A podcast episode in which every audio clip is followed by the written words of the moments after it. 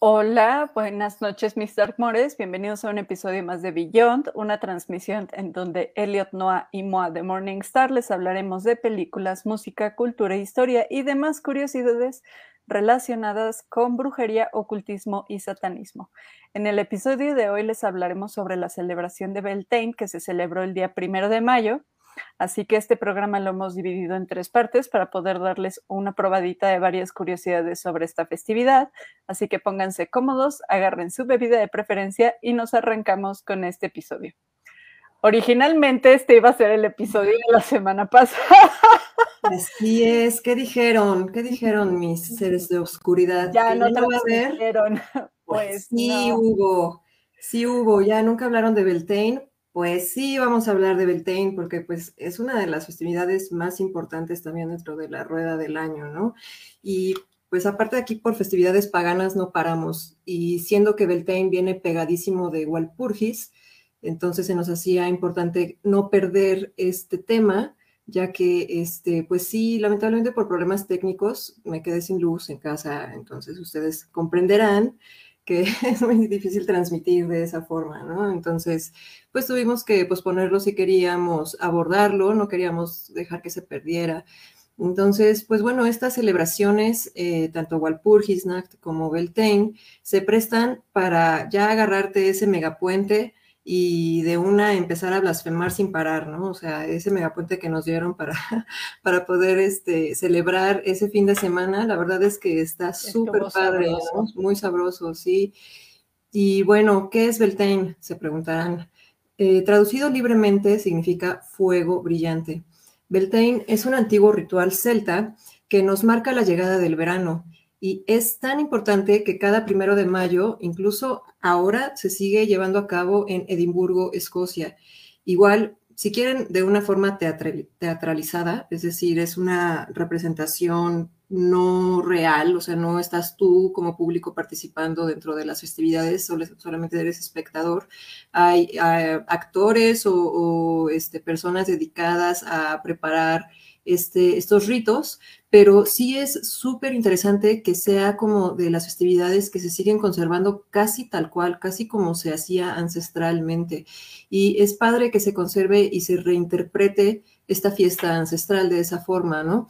La gente se prepara en la actualidad para celebrarlo. Eh, lo que hacen es eh, prepararse, es decir, este, disfraces y demás, y subir una colina y celebrar la llegada del verano con fogatas, bailes, disfraces, tambores, o sea, todo el show, todo el show que puede, este, que, puedes encontrar en este tipo de, rituales paganos, ¿no? Que en sí es una fiesta gigante. Eh, este festival eh, que se lleva a cabo actualmente se llama Beltane Fire Festival y es un must Ah, es, como, me parece, imperante para las personas que estamos interesadas en este tipo de ritos, alguna vez en la vida acudir. Yo creo que deberíamos de próximamente planificarlo y tal vez lanzarnos en algún momento, ¿no? al festival, porque me parece que sí, es una de las bacanales que, pues, más interesantes, ¿no? De las que se ofrecen actualmente, en actual, bueno, sí, que se celebran en la actualidad. Este festival de Beltane Fire Festival eh, comenzó como un evento comunitario local en 1988 y fue creciendo tanto que ya es el más grande de su tipo, lo cual me parece simplemente fabuloso. Esta necesidad del ser humano de crear comunidad, de fortalecer lazos con nuestros semejantes, es lo que sigue siendo la principal causa y motivo a que surjan este tipo de tradiciones y que se sigan perpetuando, ¿no? El hecho de que, si lo piensan bien, realmente estos actos blasfemos de los que tanto se quejan los ortodoxos en sus prácticas, ¿no? O sea, realmente son actividades meramente de placer, o sea, es cantar, bailar, brincotear por ahí, beber y comer en exceso o en abundancia. Eh, y pues bueno, básicamente las grandes bacanales que salen en relatos es que disfrutamos lo mismo que hacemos en nuestros aquelarres tal vez de Samhain o lo que sea que ustedes celebren. Y se basa en eso, ¿no? En simplemente agradecer, en ofrendar y disfrutar, deleitarse completamente de la vida misma. de la naturaleza y es por algo la celebración, eh, pues que cualquier culto eh, tiene muy arraigado sobre todo el compartir entre, entre nuestros semejantes, ¿no? Es decir, disfrutar el bailongo intenso, la beberecua, el, el desearnos buenas cosas como comunidad es muy importante, ¿no? Por ejemplo, aquí viene el primer dato hereje de la noche, eh, los antiguos druidas creían que en Beltane aparecían repentinamente en el cielo seres luminosos, rubios, de ojos azules, que eran nombrados Tuata de Danan. Y estos seres místicos eran considerados semidioses, de los cuales ellos se consideraban descendientes. También por eso es muy importante eh, resaltar esta parte de la importancia del fuego en esta celebración, ¿no? Ellos mismos este, hablan mucho de, pues de, lo luminoso de la época del año, ¿no? Ya se acabó la oscuridad, lo dejamos atrás. Y visto desde esta rueda que podemos em, contemplar como que va marcando ciclos, ciclos naturales, ¿no? El final y, el comienzo de las temporadas, es decir, primavera, verano, invierno y demás. Entonces, eh, lo que han visto tal vez ya mencionar en los círculos Wicca como Yule, Imbolc, Ostara. Bueno, Beltane podría equipararse, a mi parecer, a Samhain en muchos sentidos, ya que esta noche de la Walpurja, junto con el primero de mayo, que se celebra Beltane, eh, es considerado como que las brujas aparentemente somos más poderosas. Eh, tanto en Samhain como en Beltane es cuando nosotras eh, adquirimos como más fuerza. Entonces, eso es súper, súper interesante, ¿no? Al igual que, Halloween o Samhain, son días en que lo que conocemos como el velo que nos separa del mundo de los espíritus es, se hace más ligero. Y son días en que podemos atravesar el cerco y compartir y convivir con las ánimas y los espectros. Y bueno, aunque probablemente consideramos que Halloween pudo ser adoptado quizá de una forma más amable, por así decirlo, porque de todas formas no lo es, o sea, tan aceptado tampoco, pero eh, probablemente se adoptó de una forma más fácil esa temporada de Halloween y, o bueno, eh, y como querían ah, ofrendar y recibir a sus santos difuntos o lo que sea, ¿no? Eso vemos que en muchas culturas pasa, o sea, no nada más en, Europa, o sea, aquí en México, en todos los lugares que se imaginen, hay este tipo de rituales en donde en alguna época del año, que es eh, otoño, particularmente es que recibimos a, estos visitantes, a las ánimas, ¿no? Pero bueno, eh, Beltane igual Purgis, siempre se vio como algo malévolo, nunca eh, fue como bien aceptado dentro de este cambio de, paradigmas, ¿no? Entonces, el solsticio de primavera y de verano no precisaron ser cristianizados. Eh, se situaba, de hecho, en una época en que los cristianos se protegen con San Juan, por ejemplo, ¿no? Que este, tenemos el elemento del fuego en, esta celebración de Beltane y ellos también encendían hogueras, pero para, eh, para alejar a los malos espíritus. El Festival Primaveral de Beltane quedó entonces revestido como un halo siniestro, ya que sus celebraciones eran consideradas como reuniones de brujas en las que aparte de cometerse todo género de crímenes y atrocidades, se buscaba la desgracia de la comunidad, lo cual es totalmente alejado de la realidad, ya que así como lo platicamos en el episodio pasado, este, podemos ver que en esta época es en donde surge esta idea o se populariza la idea de las brujas volando en escobas, ¿no? Y justamente es en donde se supone que tenían estas prácticas maliciosas con un ser este, cornudo al quien le vendían su alma, ¿no? Eh, Parte de estos festivales, la tradición de la aparición del diablo eh, en forma de macho cabrío es muy importante.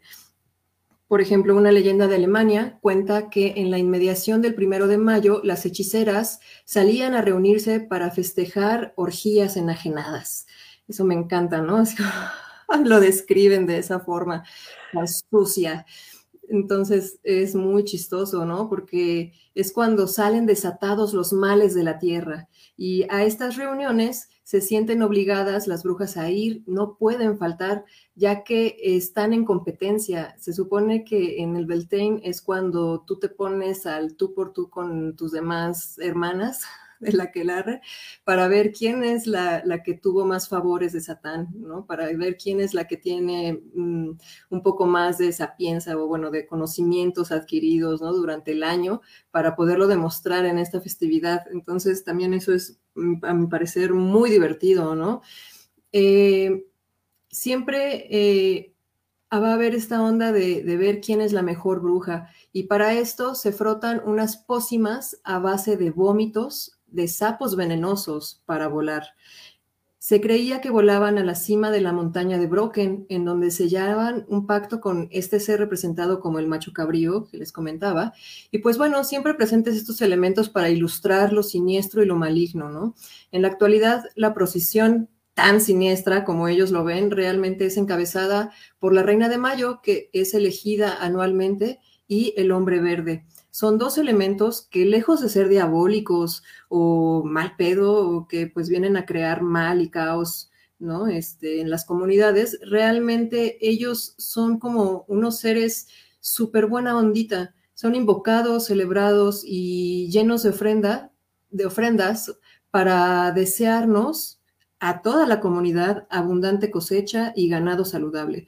O sea, realmente de malicioso, pues no tienen nada, ¿no? Ellos pensaban eh, cuando hubo este cambio de paradigmas a la cristiandad, que se estaban reuniendo las brujas para medirse, ¿no? El, nivel de poder que, tenían y qué daño podían provocar a, la sociedad, cuando en realidad lo único que se está haciendo es eh, recibir estos seres que son los que nos traen la abundancia eh, y por ejemplo la reina de mayo y que representa no la salida de las flores y todo lo bonito y bello de que puede existir en el mundo. Entonces no tengo idea de por qué lo pueden relacionar como con algo maligno no entonces pues bueno realmente aquí lo que estamos viendo es este el deseo de que tengamos un un buen año de cosechas, que nuestro ganado esté saludable, lo repito, para que puedan ver realmente lo benéfico ¿no? de, que se está pidiendo para, para la sociedad. Y sobre todo, todo gira alrededor de la adoración del fuego. Sí, pues al final de cuentas venía siendo, como lo hemos dicho en otras festividades, parte de un este, calendario agrario en donde Beltane viene marcando como la fecha cúspide de la fertilidad de, de, las cosechas, ¿no? Por eso estas bacanales que se hacían en el campo y todo ese tipo de cosas. Pero bueno, como no son parte de los buenos morales cristianos. Solamente porque hay excesos que ellos consideran, ¿no? Este, que no son buenos. Sí, entonces pues empezaron con esto de que no van a medir quién tiene el palo de escoba más grande y a tener orgías y ese tipo de cosas, ¿no? Pero en realidad Beltane es una celebración muy importante ya que también marca la mitad del verano. Así es, el calorcito marca como toda esta buena onda que existe en la tierra, porque como les comento, o sea, salen las flores, nosotros podemos festejar, andar libres, no andar sufriendo con las inclemencias del tiempo, ¿no? O sea, vienen las lluvias que también generan mucha abundancia para la tierra, que generan vida, ¿no? Por eso se aprecia tanto al hombre verde y a la reina de mayo, porque son los elementos que nos van a traer buena fortuna para lo que estamos intentando hacer, que es construir una comunidad saludable aparte, ¿no? Entonces, es muy importante saber que este tipo de ritos paganos eh, simplemente son para eso, para agradecer, para ofrendar y para desearnos a todos, pues buena onda, ¿no? O sea, el desearnos buenas cosas, el desearnos abundancia y justo lo que siempre van a estar criticando es simplemente los excesos que tampoco tienen nada de malo el disfrutar y lo hemos dicho mucho, ¿no? O sea, nosotras este, al ser hedonistas, probablemente está mal visto moralmente, ¿no? Por, por esas, esas personas que son más ortodoxas, pero pues realmente si no vienes al mundo a disfrutar, entonces qué chingados, ¿no? ¿Para qué naciste, güey? Y pues entrando ya en tema y hablando justamente del hombre verde, les traemos la primera recomendación de esta noche. Eh, que es justamente la película de Wickerman, estrenada en el año de 1973. También la van a poder encontrar bajo el nombre del hombre de mimbre. Eh, es una película de terror británica, fue dirigida por Robin Hardy y protagonizada por Edward Woodward, Christopher Lee, Diane Silento, Ingrid Pitt y Britt Eklund. Eh, no pienso contarles mucho sobre la historia, ya que es una de las películas que considero son obligatorias de ver, y más si son parte de alguna religión reconstruccionista o parte de un paradigma neopagano. Así que Sí, o sea, es un clásico, así que solo pienso darles la premisa como para dejarlos así picados. Todo empieza con el sargento de policía Neil Howie que recibe una carta anónima que solicita su presencia en Somersley, una remota isla que se ubica en el archipiélago de las Hébridas, que se, se caracteriza por una abundante producción de frutas, ¿no? Entonces llega ahí porque tiene que resolver un caso que tiene relación con la desaparición de una niña que se llama Rowan Morrison, que lleva unos meses perdida en la isla y no la encuentran, la han buscado por todos lados, no hay rastro de ella, creen que la tierra se la tragó, entonces el cuate se lo toma así como misión imposible, ¿no? La tengo que encontrar. Eh, Toda la película es en torno a los descubrimientos que el sargento va haciendo a lo largo de su búsqueda de Rowan, cómo se encuentra con un culto muy antiguo que justamente hace la adoración a este hombre verde, representándolo en la forma del Wickerman, del, del hombre de mimbre. Y pues bueno, les quiero dar como un dato curioso sobre la película y es que, bueno, eh, el rodaje se hizo durante ocho semanas, durante el otoño de 1972, dado que la película estaba ambientada en verano, se utilizaron frutas de plástico y los árboles fueron decorados con flores falsas para lograr la, apariencia de, pues, del verano, ¿no? Uno tiene que resolver, pero eso es muy interesante porque como se, filmó en octubre, entonces también le da esa como mood. Ese tono naranjoso, ¿no? Bonito espectral, ¿no? Y la niebla justamente porque varias locaciones de rodaje fueron en Escocia. Entonces la misma neblina de Escocia le da como este paisaje de ensoñación, de que algo etéreo está sucediendo. O sea, resolvieron bastante bien los problemas que se encontraron durante filmación y aquí les traigo el segundo hashtag Datoreje de esta noche que es que los hombres de mimbre que vemos, que son quemados en la historia, hacen referencia pues obviamente al Greenman, quien para los celtas era una deidad benéfica y de carácter alegre vinculada al paso de las, este, de, las estaciones. Les digo, o sea, era buen pedo, la verdad es que era muy buen pedo, ¿no? También estaba muy vinculado a los ciclos de muerte, vida y resurrección, que vendría siendo el invierno, el verano, el invierno, la primavera y el verano y también está asociado mucho a los árboles y a la creencia céltica de que los dioses vivían en el interior de ellos, así como a la representación tradicional del árbol de la vida. Eh, muchos historiadores y muchas religiones, sobre todo neopaganas, consideran que el Green Man es Kernunos, el dios astado. Y de hecho le hacen culto eh, de forma similar, pero hay que comprender que tanto el Green Band como Kernunos son entidades separadas. De hecho, en la zona celta de España hay una tercera entidad que se parece mucho al Greenman y a Kernunos, que es el Basat Hound, que hay una trilogía en Netflix, la trilogía de las tormentas, en donde justamente abordan como esta presencia benéfica del bosque de esta zona, ¿no? Cómo cuida el bosque, bueno, cómo, cuida el Basathan al bosque y la relación de las brujas en esa zona. Luego, les traemos una recomendación que no es de terror, y seguramente ustedes estarán preguntando ahora mismo por qué les vamos a hablar de una película del maestro de animación japonesa. Eh, cuando pues nuestro fuerte esencialmente es, el horror, el terror y lo, y lo, sobrenatural, ¿no? Y bueno, es justo porque esta película, que es una maravilla en cuanto a historia y simbolismo, inicia justo el, el primero de mayo, dígase, con la celebración de Beltane. El castillo vagabundo, hasta decir su nombre me pone la piel chinita, es como el efecto Mufasa, güey, así Mufasa. Uh. Es una película de animación japonesa. Es que es muy buena, en serio. Si no la han visto, véanla, es preciosa. Pues es que Miyazaki es un dios. sí, es justo dirigida por Miyazaki. Y aparte me encanta cómo alguien con una depresión y negatividad sobre la humanidad como la tiene Miyazaki puede hacer obras de arte tan, tan maravillosas. Por lo mismo, por lo mismo el, nihilismo lo, lo lleva a comprender tan profundamente las vicisitudes de la calidad humana que entonces logra representar tanto lo positivo como lo negativo de una forma magistral, ¿no? O sea, realmente domina completamente la psicología del ser humano y te, destroza, ¿no? Con algunas películas. Esta del House Moving Castle es súper hermosa, ¿no? Este, como dice, se te pone la piel chinita. Fue de las primeras que vi de él y pues completamente hermosa. Y aparte la, forma incluso que toma el mago de este cuervo negro enorme es como muy simbólico, ¿no? Porque es el que siempre está en las alturas. El hecho de que el castillo se esté moviendo, que hace referencia justamente a la, a la casa de Yubaba, ¿no? Este, o sea, en verdad como que agarra mucho de varias partes del folclore europeo y lo junta y tenemos así piezas magistrales, ¿no?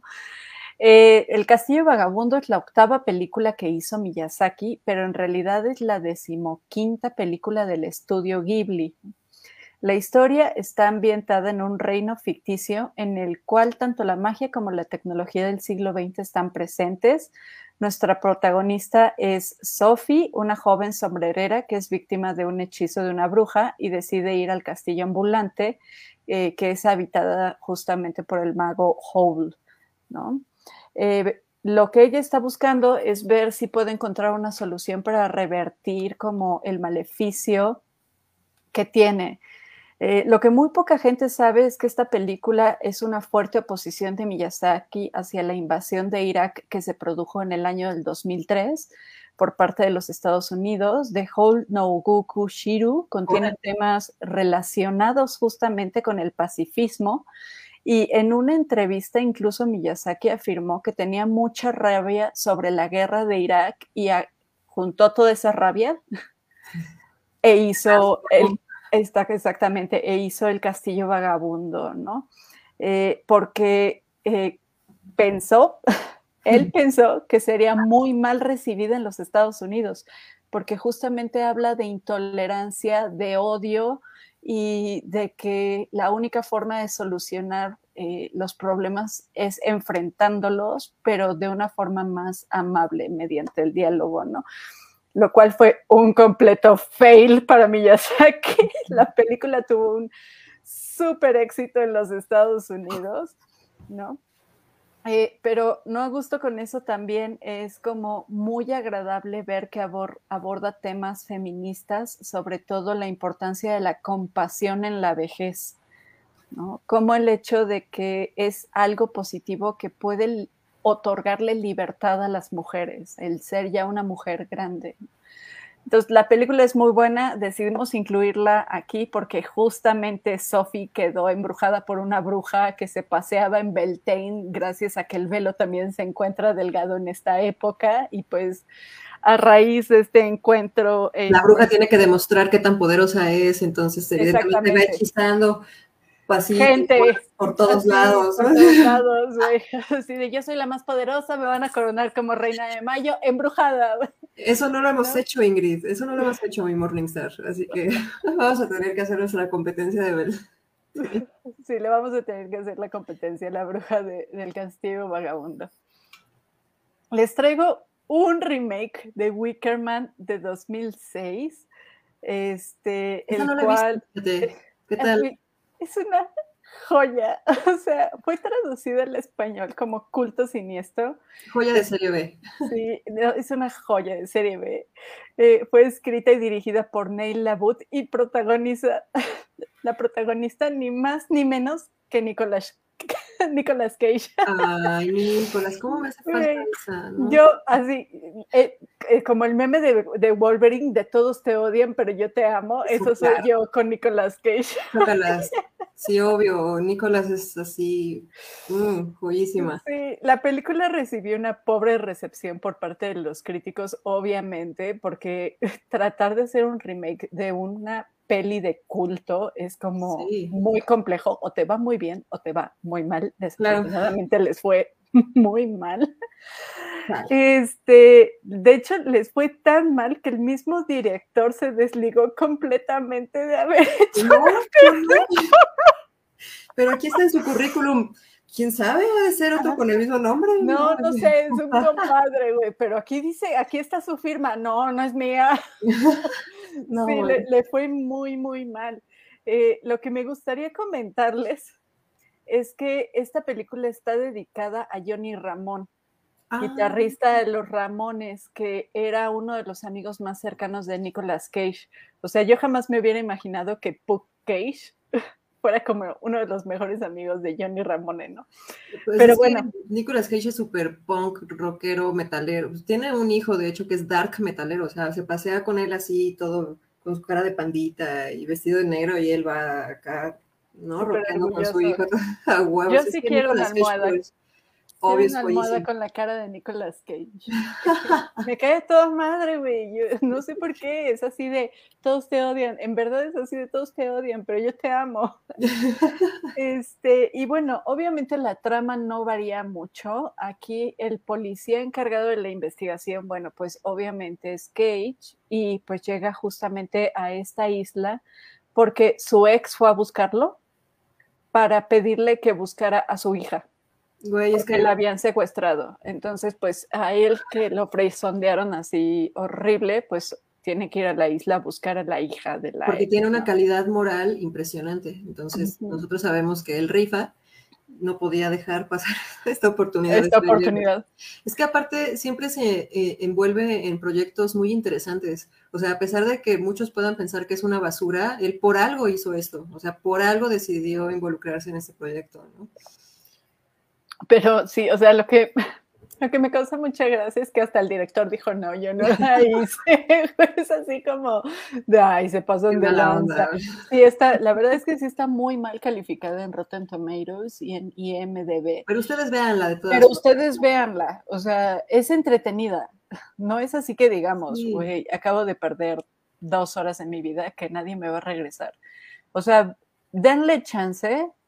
Es pues es palomera, la verdad es que si se echan primero la del 1973 y luego se echan esta, estaría como interesante, ¿no? Así de vemos las diferencias. Uy, yo les traigo una también con la que pueden completar toda esta, todo, este día en que se dediquen a ver rituales paganos eh, este, en películas, ¿no? Porque justamente el director de Wicker Man, de la original, en 2011 nos trae The Wicker Tree y es que me encanta que todos piensan que porque ya se fue el frío y con ello la oscuridad y ahora todo es flores y colores y demás, entonces estás a salvo, ¿no? Como que, ay, sí, la vida es bonita y todo será felicidad. Pues no, oh no. Esta temporada también se presta para el susto, para lo macabro y sobre todo hay algo en el ambiente que nos trae medio loquitos, ¿no? Precisamente en general creo que andamos súper prendidos por algo, de alguna forma, no sé si ustedes así lo sienten, pero yo siempre en esta época me siento justamente tan llena de vitalidad, de energía y demás que de repente pues no sé qué hacer con tanto, ¿no? Y eso te puede llevar a la locura definitivamente, ¿no? Pero en general, este, creo que si se sale de control esa energía es cuando se pueden desatar eventos medio desafortunados, ¿no? A mi parecer, justamente eso es lo que yo creo por lo que surge la necesidad de ver a las brujas volando al monte de Brock en una noche de verano, ¿no? Es porque necesitas tener a alguien a quien echarle la culpa de todos los desastres y todas las cosas malas que están pasando alrededor. Yo creo que de ahí es de donde viene todo, ¿no? Porque la verdad es que la banda es la que anda desatada, ¿no? O sea, la población es la que anda enloquecida, con exceso de energía, probablemente hasta sexual, precisamente, ¿no? O sea, venimos trayendo esta onda del este, Lupercalia, que también es como una onda muy sexual, pero aquí en verano, pues evidentemente todos quieren coger como conejos y reproducirse y tener buenas cosechas y crecer la comunidad, ¿no? Eh, efectivamente, es una temporada que se presta para que todo se salga de control.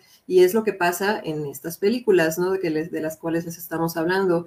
Eh, evidentemente a Robin Hardy, que es el director de la película original y de Wicker Tree, le encanta este tema en particular y por supuesto le fascina el folk horror. Mm, de hecho, quería comentarles, de Wickerman cumple 50 años este año, o sea, hicieron un especial, me parece una edición especial de DVD. Este, de aniversario, justamente. de aniversario por los 50 años. Entonces, al igual que Wickerman, Wicker Tree eh, nos aborda el tema del paganismo en el mundo moderno. Cabe destacar la participación en ambas de Sir Christopher Lee, que todos sabemos que es una eminencia del cine y sobre todo del cine de este género, ¿no? O sea, el género de terror es eh, este, de los mejores actores que tenemos pues desde el comienzo casi de, estas películas, precisamente en el capítulo que hablamos de las películas de Universal y de Hammer, pues él es uno de los protagonistas siempre en todas estas películas, ¿no? Sí, ya un maestrazo en el manejo del terror y del suspenso. Bueno, pues Christopher Lee nos deleita en esta serie con su presencia y The Wicker Tree nos trae a una pareja de misioneros evangélicos que ya desde ahí sabes que todo va a salir mal, ¿no? Este, pero a su llegada a Escocia enfrentan eh, todo este descubrimiento de las costumbres del lugar que resultan tener horribles consecuencias. ¿Les suena un poco tal vez esta premisa? Más adelante hablaré ah, de, otras, de otras películas que abordan algo parecido.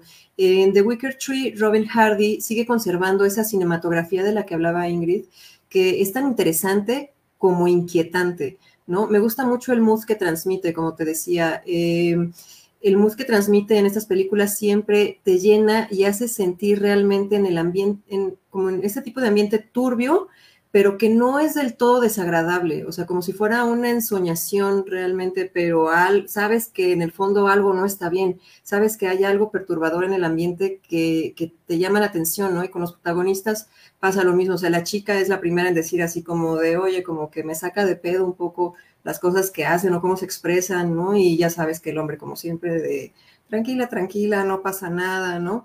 Y este, pues bueno, al no ser del todo desagradable como lo que pasa, o sea, las cosas que pasan dentro del pueblo y demás, entonces aguantan todo, todo, todas estas, este, mala, o sea, lo que les da mala espina, y este, realmente cumple con todos los cometidos esta película, porque nos presenta a personajes inquietantes realizando rituales diabólicos, cubiertos de sangre, danzando desnudos, este, a los pobres inocentes, intentando librarse de algo que va más allá de su entendimiento aparte, ¿no? Porque como les explico desde el inicio, piensan que pues así son ellos, ¿no? O sea, esas son las costumbres del lugar, te tienes que adaptar, tienes que aprender a sobrellevarlo cuando realmente ya estás al borde de la catástrofe, no tienes escapatoria, ¿no?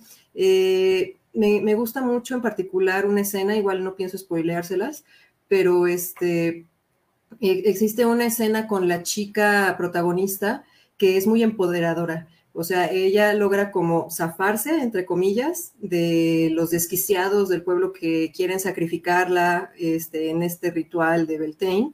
Pero este, al final cuando piensas que, nuestra Final Girl está saliendo avante, pasa algo que les va a volar completamente la cabeza, ¿no? Entonces, si no lo han hecho, en verdad, sí les recomendamos mucho esta, trilogía de películas que igual y la otra pues, es más remake que una secuela, la de Nicolas Cage, pero sí busquen esta serie de Robin Hardy porque pues, igual, aunque sea para que vean el nivel en que la gente puede ponerse de loquita, ¿no? Cómo pueden salirse de control cuando caen en un fanatismo enfermo, porque realmente es eso, ¿no? Eh, sus creencias tan arraigadas que tienen los llega a cegar de todo raciocinio.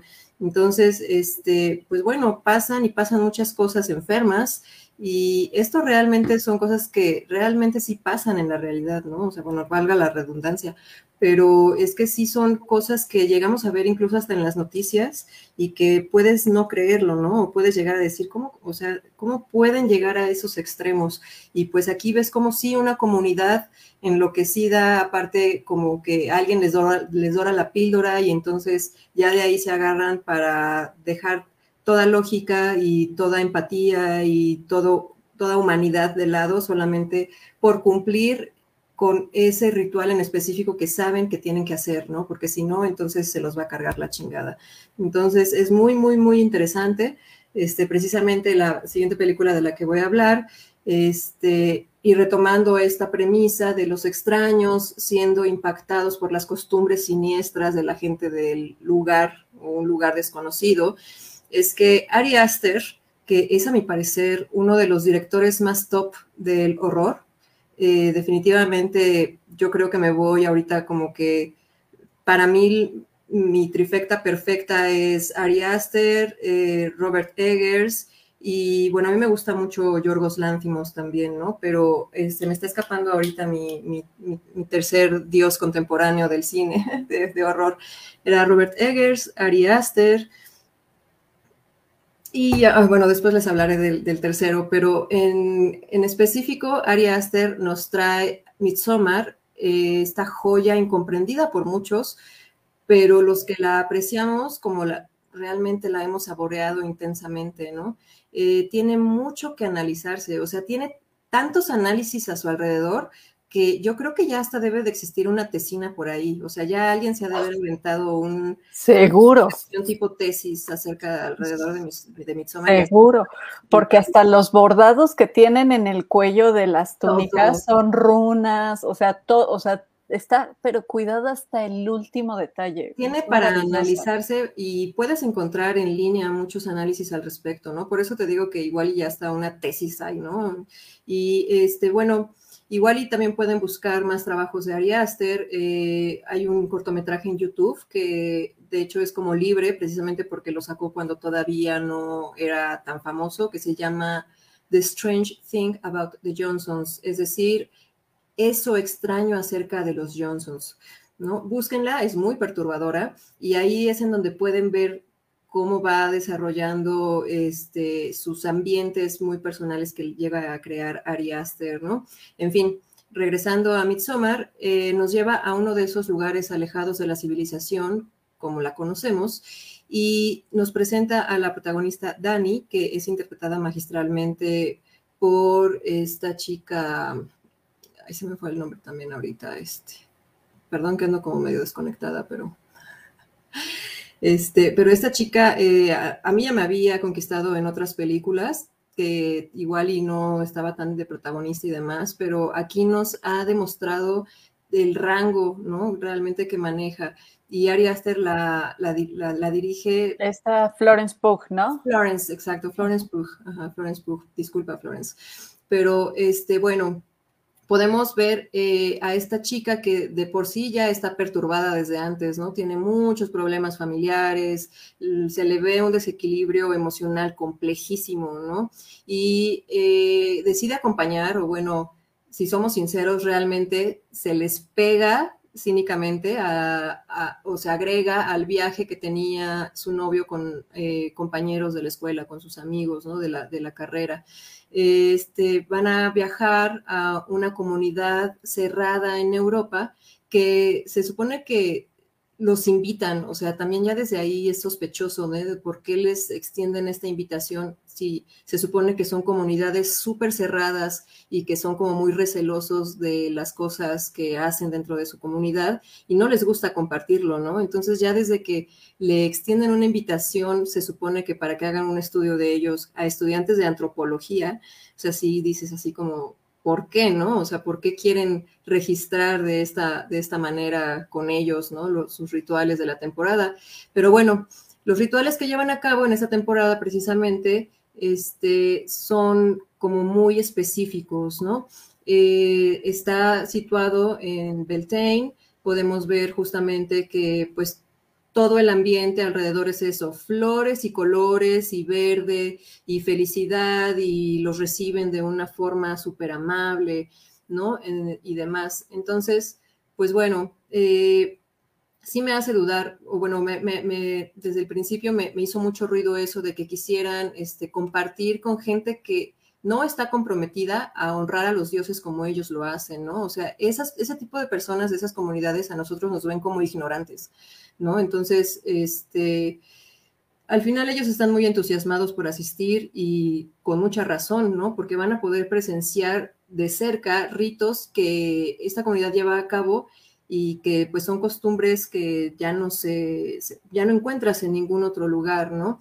Entonces ellos a, ah, a lo largo de, su llegada y, que los van invitando a presenciar estos rituales, realmente son actos súper choqueantes, ¿no? Igual hay sacrificios humanos que aparte de todo son voluntarios, o sea que eso ya de por sí es como este, muy fuera de, lugar, ¿no? O sea, generalmente vemos a las personas haciendo este arte ritual secuestrando chavitas o niños o lo que sea, pero aquí las personas están tan comprometidas con sus creencias que ellos mismos deciden sacrificarse, como en la antigüedad precisamente, ¿no? Que tú sabías que era por un propósito mayor a, o sea, a, tu ser, ¿no? Entonces eso también se me hace muy interesante y es muy importante resaltar eso.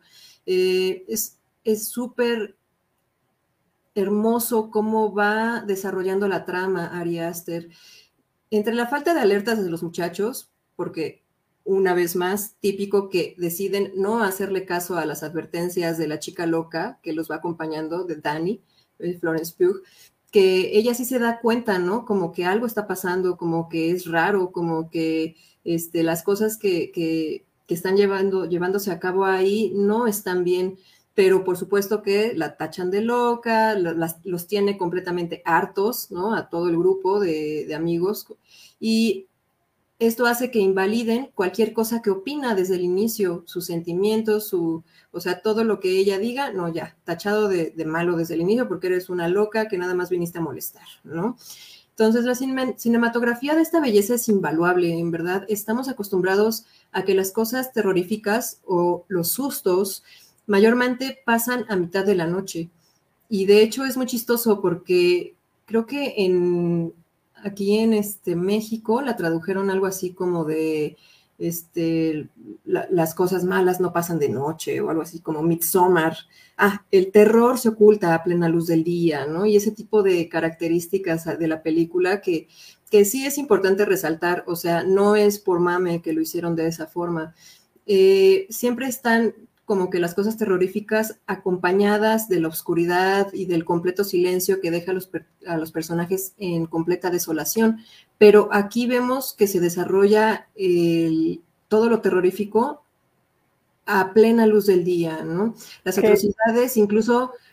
Igual por eso tuvo como muy mala recepción. Exacto, porque pues, nadie se esperaba eso, o sea, como que sí es algo muy fuera de lo común y dicen, ay, como no, pero precisamente eso es lo que le da la magia a la película, porque todas estas atrocidades que pasan en plena luz del día a los ojos y a la vista de todos son incluso celebradas y festejadas tan tranquilamente por la gente de la comunidad que es confuso qué sentir, ¿no? Precisamente por eso yo creo que los chavos lo decían, pues esto no pasa nada, ¿no? O sea, como que respetaban mucho sus costumbres y decir como la importancia que, que ellos tienen con sus, con, esta, estos rituales, ¿no? Este, pero bueno, eh, Dani intenta, nuestra protagonista, Dani, intenta huir del lugar, pero, oh sorpresa, no hay cómo, o sea, simplemente no hay cómo salir de ahí, no se puede, están alejados de todo, sin saber siquiera cuánto tiempo le tomaría llegar caminando tal vez al siguiente poblado, ni siquiera sabe si hay un poblado cerca, ¿no? Eh, recuerden que son turistas ahí, entonces están en un país extraño, eh, con gente que no habla tu idioma, porque pues se comunican de hecho nada más con el líder del grupo que sí sabe hablar inglés como ellos, ¿no? Entonces ellos están atenidos 100% a las actividades que ahí se realizan, pero lo más maravilloso es que los antagonistas jamás pierden ese cool, o sea, los, las personas que están terroreando a este grupo de chavitos, eh, generalmente no sé, o sea, cuando topamos a los malos de las películas es por actitudes bastante obvias, ¿no? Son siniestros desde el inicio y aquí lo siniestro es que los, la, gente del lugar nunca deja de ser amable, nunca deja de sonreír, nunca deja de portarse como este alegres, invitándolos a unirse a sus festividades, ¿no? Eh, aparte de todo, son súper convincentes en que lo que están haciendo no está del todo mal. O sea, sí les lavan el cerebro así de una forma de que tienes que romper todos tus paradigmas, dejarlos, ¿no? Así como que tus pensamientos de Occidente aquí no sirven, ¿no? O sea, no, no es como nosotros nos desenvolvemos y tú tienes que adaptarte a eso. Entonces, eso también es terrorífico, ¿no? O sea, porque precisamente como les digo, es confuso, no sabes cómo actuar. O sea, cuando una persona es mala, mala de Malolandia, entonces, pues evidentemente es rompele el hocico y que se vaya la chingada, ¿no? Pero pues aquí son gente así, súper buen pedo, buena onda, que los invitan a comer, al banquete, ¿no? Y precisamente eso, como tú decías, que hay tanto simbolismo en esta película que Ari Aster dominó, ¿no? Y aparte, justamente domina el suspenso al máximo. Por eso les recomendaba el cortometraje que está en YouTube, igual y este, les ponemos el enlace en los comentarios, pero pues ellos son eso, ¿no? Bastante convincentes de que sus motivaciones y la meta mística que deben cumplir, pues tiene que ser así porque así es y ya, así de sencillo. Entonces, Aster, eh, con tomas espléndidas, que para nada utiliza viejas mañas para asustarnos, el horror es presentado tan sutilmente que simplemente no puedes dejar de ver al final de todo el pedo que pasan este grupo de amigos, eh, igual no estoy, estoy intentando lo mejor que puedo no revelarles nada de la trama, ¿no? Para que ustedes puedan disfrutarlo. Pero eh, aquí podemos ver al final, este sí va a ser un pequeño spoiler, pero podemos ver al final eh, también un tema que ya tocamos, que es lo de los furros, ¿no? El furry. Aquí es uno de, de los furries más chidos que, que aparecen en pantalla. Eh, no dejen de verla. Igual acaba de estrenar una nueva película, Ari Aster, eh, Bau, is, Afraid. No sé cómo se pronuncia el nombre, pero bueno, sale Joaquín Phoenix. Y este, pues bueno, esta nueva película de Ari Aster en verdad también te va a joder completamente la cabeza. A mí Midsommar también la primera vez que la vi no pude dejar de pensar en ella como una semana, ¿no? Y la vi, la vi y la volví a ver, porque tiene tantos elementos que, bueno, este gran director nos ofrece mucho más allá de una simple película de terror, ¿no?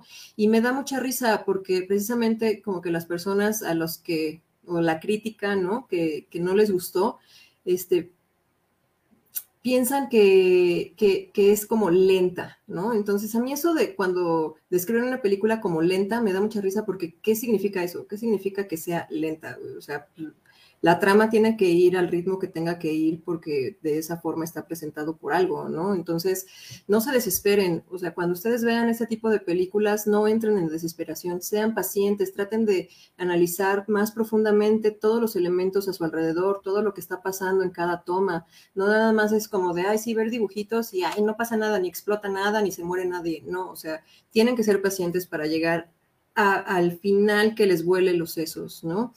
Eh, podemos ver eh, cómo Ari Aster representa adecuadamente las celebraciones que sí se llevan a cabo, ¿no? O sea, que sí son reales. Por ejemplo, el acomodar una larga mesa a la intemperie, es decir, salen al campo, comparten un banquete al aire libre con toda su comunidad.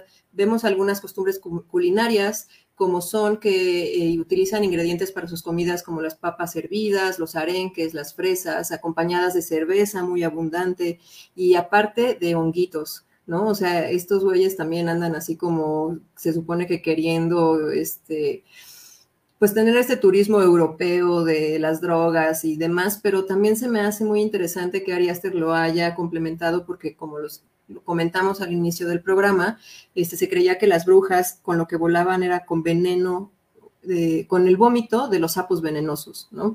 Entonces, aquí también el elemento del viaje en hongos es muy importante para la trama.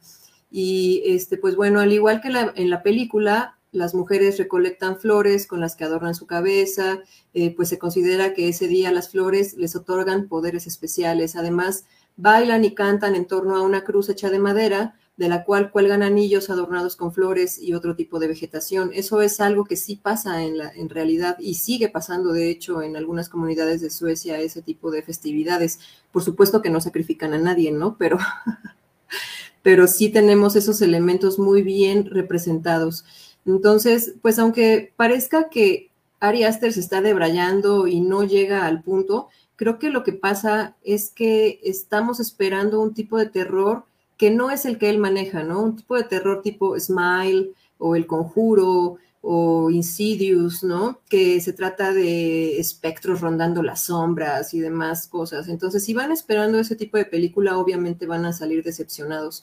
Pero eh, él tiene muy bien representadas las escenas más perturbadoras y sobre todo es que si llegan a sumergirse, como les digo, en el punto de, la película en específico, en verdad espero que me lo comenten, porque me sentiré súper satisfecha de haber integrado seguidores a este culto, ¿no? Al culto de este cineasta que tiene muchísimo que ofrecernos. O sea, en verdad, por favor, estoy esperando sus comentarios porque tengo todos los, todos los elementos para convencerlos de que es uno de los directores más chidos que tenemos en este momento. En nuestro dato hereje que, que encontré para Midsommar, encontré que en Helsingland es una provincia de Suecia que está relacionado con una leyenda muy popular conocida como Hargalaten.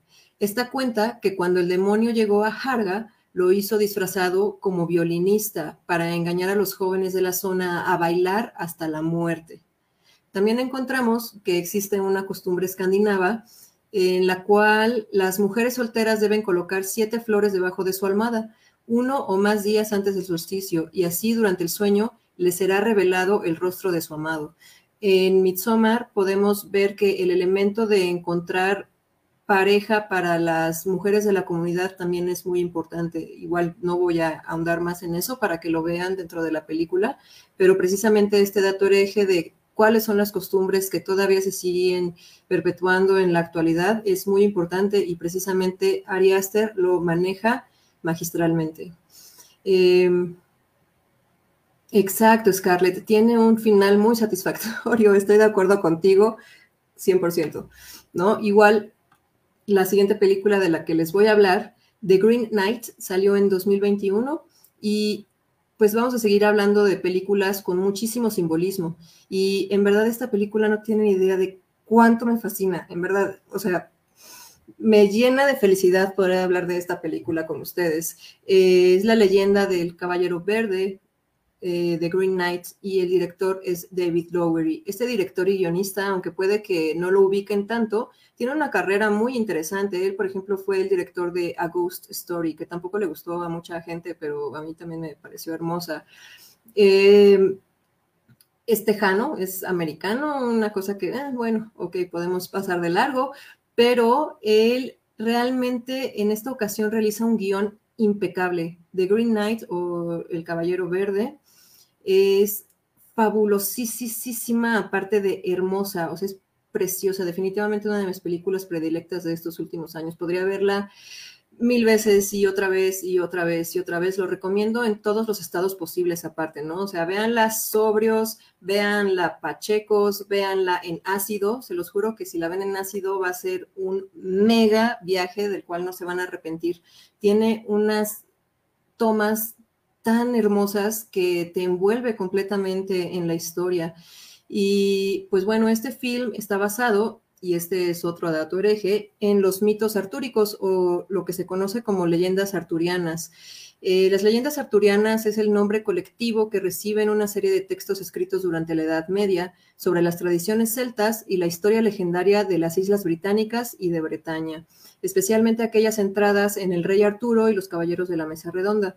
Bueno, pues Lowery nos trae la historia del sobrino del rey Arturo, que es Sir Gawain, o Gawain, el cual todos ubicamos, o sea, yo creo que todos ubicamos al rey Arturo con su espada que sacó de la piedra y sus caballeros de la mesa redonda, y este, pues bueno, se supone que él unificó a un pueblo dividido y del cual se cuentan miles de maravillas, ¿no? Eh, pero pues igual todos sabemos que esta leyenda está impregnada de misticismo por donde la vean. O sea, la magia es parte fundamental.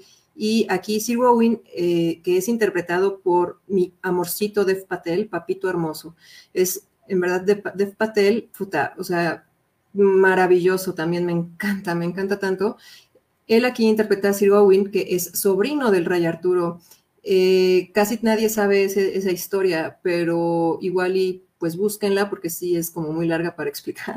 Pero en resumidas cuentas, eh, el hijo de, o sea, bueno, el sobrino de Rey Arturo es hijo de su media hermana, que es Morgana Le Fay, a quien algunos expertos asocian, y de nuevo otro dato hereje, o sea, aquí tenemos así un chingo de datos herejes con, con este. de todos lados. Sí, sí, sí, porque eh, Morgana Le Fay se consideraba que era una diosa irlandesa eh, de la guerra que se llama Morrigan, y otros la asocian con Modrón, que es una deidad galesa de las aguas. Entonces, yo creo que también todos saben esa parte de la historia que pues era como medio enemiga de Merlín, o sea, fue su estudiante, pero después como que lo retó a, como volvemos a lo mismo de las competencias de magia, ¿no? Entonces, este, ella es media hermana del rey Arturo y es lo que muchos no saben.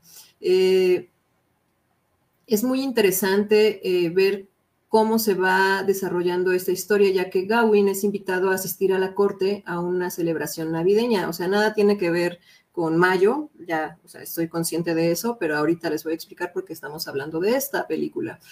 él es invitado a la corte y me encanta porque ya desde ahí te das cuenta que va a pasar algo extraordinario, ¿no? Al recibirlo, eh, él llega muy apenado porque le, preguntan como de, pues, cuentas, no? Así como, ¿qué onda? ¿Qué pasa contigo? ¿Qué onda contigo? Y así. Y solamente se limita a decir como, pues no tengo ninguna aventura que compartirles, ¿no? Y la reina le responde, aún no la tienes, ¿no? Entonces, ya desde ahí sabes que, que la película se va a poner chida, chida, chida, ¿no? Eh, desde ahí es emocionante ver la transformación del personaje. Por algo adoro a Dev Patel, en verdad, transmite tantas, tantas cosas con un gesto, con una mirada, domina todos los diálogos excepcionalmente. Y pues bueno, la historia de Sir Gawain es que de ser un borracho que se la pasa de jerga en los prostíbulos, encuentra la valentía para enfrentar a un visitante inesperado que llega a esta festividad. Este visitante inesperado es un ser mítico que podemos asociar al hombre verde del que les hablé al inicio. Este ser está representado aquí como el rey del bosque es un espectro antropomorfo, es decir, es un caballero con toda su armadura y su corcel, ¿no? Pero que tiene forma de árbol, o sea, todo él es un árbol, tiene cara de árbol, sus brazos, o sea, todo él es un ser mitológico antropomorfo, ¿no? Y este ser reta abiertamente a los invitados a que se le enfrenten y decreta, lo que me hagan a mí, lo haré contigo dentro de un año, ¿no? Aquí es en donde ya sabemos que todo va a salir mal, porque Gowin le corta la cabeza. Entonces, cuando volvemos a encontrar a nuestro héroe, lo vemos completamente lleno de miedo, ¿no? Porque sabe que el destino lo espera, o sea, pasa completamente un año y ha llegado su turno de ir a buscarlo al bosque, porque esa fue eh, una de las condiciones. Tienes que ir a mi castillo en mitad del bosque a encontrarme y enfrentarme y aparte eh, como enfrentar tu destino, ¿no? Que es que te corte yo la cabeza ahora a ti.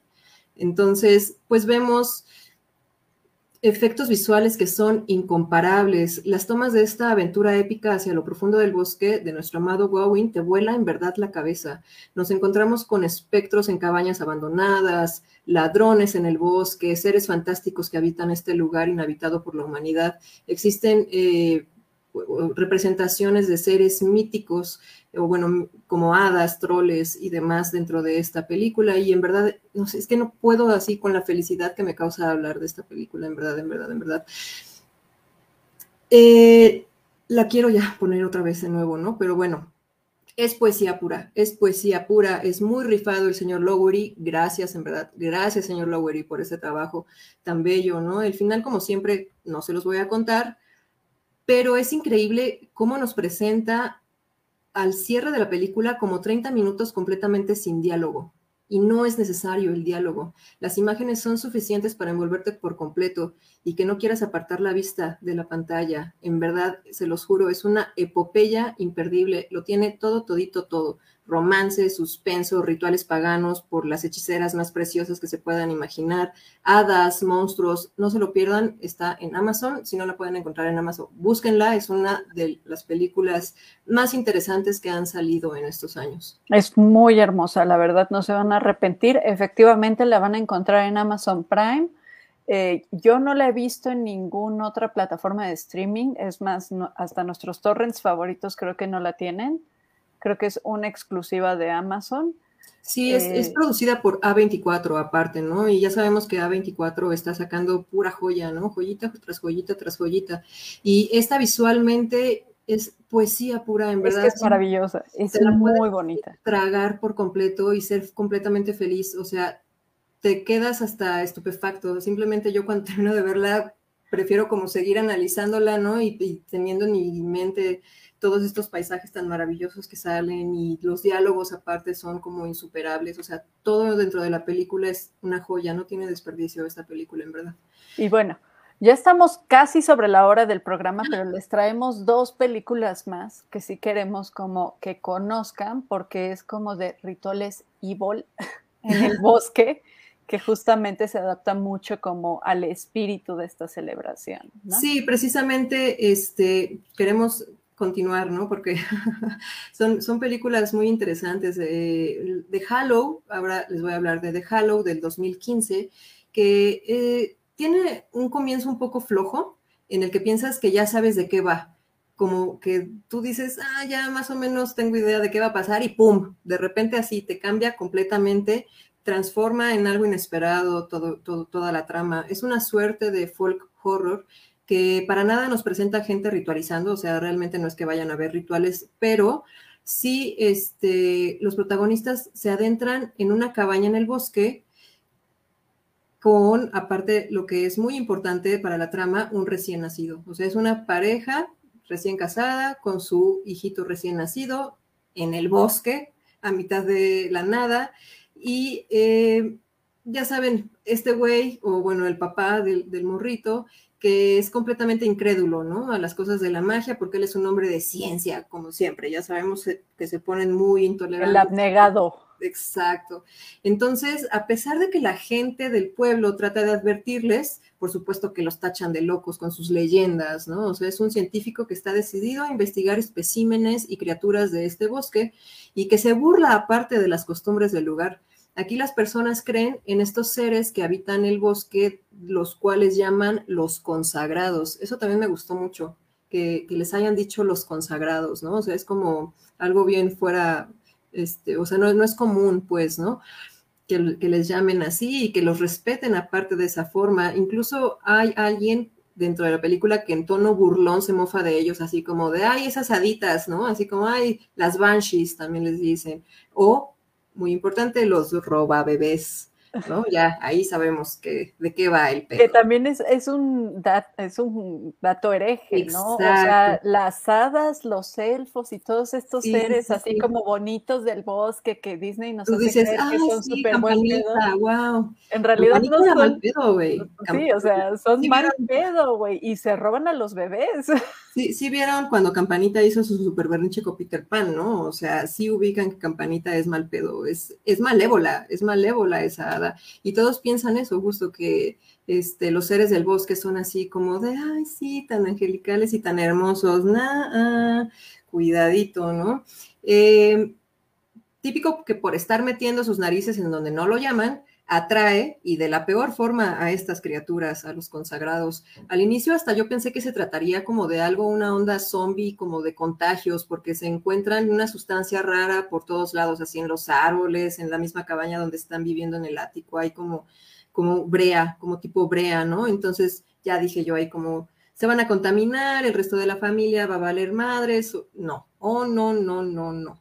Va escalando de una forma tan terrorífica que yo no sé si influye mucho el tema de la maternidad en mí, ¿no? O sea, por ser una momster, entonces neta, esta película me sacó tanto de pedo que le tenía que poner pausa, o sea, de repente era así como de pausa, porque, ah, Dios mío, ¿qué está pasando? No puedo con esto, no estoy soportando, no estoy soportando, ¿no? Entonces, sí pasan muchas atrocidades que la verdad es que hasta pecan de ingenuos los protagonistas y ya saben ese tipo de películas que aparte pues, pasan cosas que pues, uno dice así de, ¿cómo va a ser eso, no? Y cosas así, pero está muy bien lograda al final, a mi parecer, y nos muestra justamente eh, de lo que estamos hablando ahorita, esta parte que me, me, interesa resaltarlo, de la creencia de los duendes del bosque, como estamos este, ya comentando Morningstar y yo, ¿no? Que eh, incluso aquí en México tenemos ese tipo de leyendas, son muy parecidas, los chaneques, pero sobre todo he escuchado muchas historias eh, de este tipo de cosas que pasan en el sur de México con los aluches, que son pequeños seres de la selva que se encargan de protegerla y si consideran que tú no estás a la altura, te va a ir mal pero mal, muy, muy, muy, muy mal. Si tú no estás respetando el bosque, la selva, o en este caso el bosque con estos otros seres de los consagrados, es cuando deciden atacarte, ¿no? Y pues bueno, igual y este, sí conozco muchas historias, he escuchado muchas historias de los aluches en Yucatán o en el sur de, Latinoamérica, en donde se roban gente, en donde se roban gente y sobre todo niños, los invitan a jugar y se los roban, ¿no? Y eh, en algunos casos han encontrado a esa gente perdida a miles de kilómetros de donde desaparecieron. O sea, ¿cómo te puedes explicar ese tipo de cosas? Es impresionante. Igual y después podríamos armar un especial de eso, ¿no? Como criaturitas, criaturas de México, criaturas malignas de México. Pero bueno, otro segundo tomo de leyendas mexicanas, pero ahora de criaturas mexicanas. Estaría sí, es muy interesante, o sea, porque pues tenemos un montón de, leyendas del estilo, ¿no? Pero regresando al punto, estas criaturas, los consagrados, logran robarse al bebé de esta pareja y la mamá, porque por supuesto es la que tiene que salir al quite, o sea, el papá como siempre es un inútil, no, no, es, no es verdad, no es verdad, no es verdad. Este, también hace lo suyo. Pero eh, según ella logra recuperarlo, ¿no? Y, oh sorpresa, aquí sí les voy a súper spoilear porque es importante este, este, detalle en específico por el dato hereje que estamos comentando. Siempre que un, y, se ha incluso hasta comentado, me, acuerdo que sale en la, una película de este Hellboy, que también sale una cosa así, que es que los duendes se roban a los bebés y los suplantan es decir, que ellos quieren a los bebés para hacerlos parte de ellos mismos. También justo lo que hizo en este, este David Bowie, ¿no? En su personaje de, del el rey de los gnomos, precisamente, que es robarse al bebé para convertirlo. Exacto. De hecho, en, esta serie que hizo Guillermo del Toro, que es animación, el Troll Hunter. Ajá también justamente abordan el hecho del intercambio de los bebés con seres féricos. Pues bueno, aquí pasa lo mismo, ¿no? Que este niño es un impostor. Entonces es bien sabido y existen muchas leyendas al respecto. Ya sabemos que, pues, qué es lo que pasa. Así que si alguna vez ah, un duende se roba un niño de su familia, chequen y confirmen que sí es el niño cuando lo recuperen, ¿no? Porque podrían estar agarrando un espectro por ahí que, que ya ellos se quedaron con tu criatura por, por, las profundidades del abismo. Y pues bueno, generalmente hacen esto para no levantar sospechas, precisamente, ¿no? Eh, no encuentro nada más aterrador que eso. O sea, no, no, puede haber película de espantos y la llorona y de terror que, me pueda espantar más que un duende se robe a mi bebé y me lo suplante con otro espectro, ¿no? O sea. Y, ya no es tu Bendy. Es completamente desquiciante eso, ¿no? Y esa parte completamente inesperado el final, sí búsquenla, porque aunque parece que ya te la sabes, siempre hay un giro. O sea, siempre pasa algo en esta película que hay un giro que te va a sorprender. Entonces, en verdad, búsquenla porque sí está, está muy buena. O sea, a mi parecer está muy buena. La última película que les traemos eh, para esta noche es El Ritual, que es una película igual de terror, pero esta es británica de mil, de mil, ándale, del 2017. Fue dirigida por David Brooken y escrita por Joe Barton. Es protagonizada por Rafe, Rafe Spall, Arler Ali, Robert James Collier y Sam Trugon. Es una adaptación de una novela que se publicó en el 2011 del mismo nombre, que fue escrita por Adam Neville. Y la trama en realidad es muy sencilla. O sea, es un grupo de cinco amigos. Eh, todo inicia porque se reúnen en un pub a festejar y bueno, pasa algo o sea, empiezan a pelear, se empieza a desatar una pelea en el pub. El chiste es que por una pendejada uno de ellos termina muerto. Entonces, los que sobreviven, los cuatro amigos que sobreviven, deciden hacer un viaje para recordar pues a su amigo muerto, ¿no? Eh, este viaje lo realizan a Suecia bien brillantemente, o sea, yo no sé si tenían un asesor de viajes o algo así, pero deciden hacerlo en pleno invierno en Suecia. Es la pendejada más grande que puedes hacer, güey. O sea, ni siquiera los suecos se atreven a meterse al bosque en invierno. o sea, hello. Sí, claro. es, es, la película es una... es lo que te digo, que siempre pasan cosas que es como completamente inverosímil, pero bueno, o sea, si no, no habría trama, ¿no? Sí, o sea, es, es toda, toda la historia es una serie de eventos, bueno, de, es como una serie de eventos desafortunados provocados por malas decisiones, tras malas decisiones, tras malas decisiones, o sea, todo, todo se pudo haber evitado si hubieran planeado mejor su viaje. bueno, eh, la historia en realidad es muy sencilla, pero es, es muy bien llevada. Eh, cuenta con unos sustos que sí son muy esperados, o sea, no, afortunadamente no abusa de los jump scares, lo cual se le agradece muchísimo porque ya ya encontrar una película de terror que te asuste es complicado porque ya visualmente estamos como acostumbrados a estar esperando justamente ese susto de, golpe, ¿no? Pero eh, los, el, otro tipo de sustos que maneja, la verdad es que me parecen brillantes porque el director optó por jugar con miedos universales, ¿no?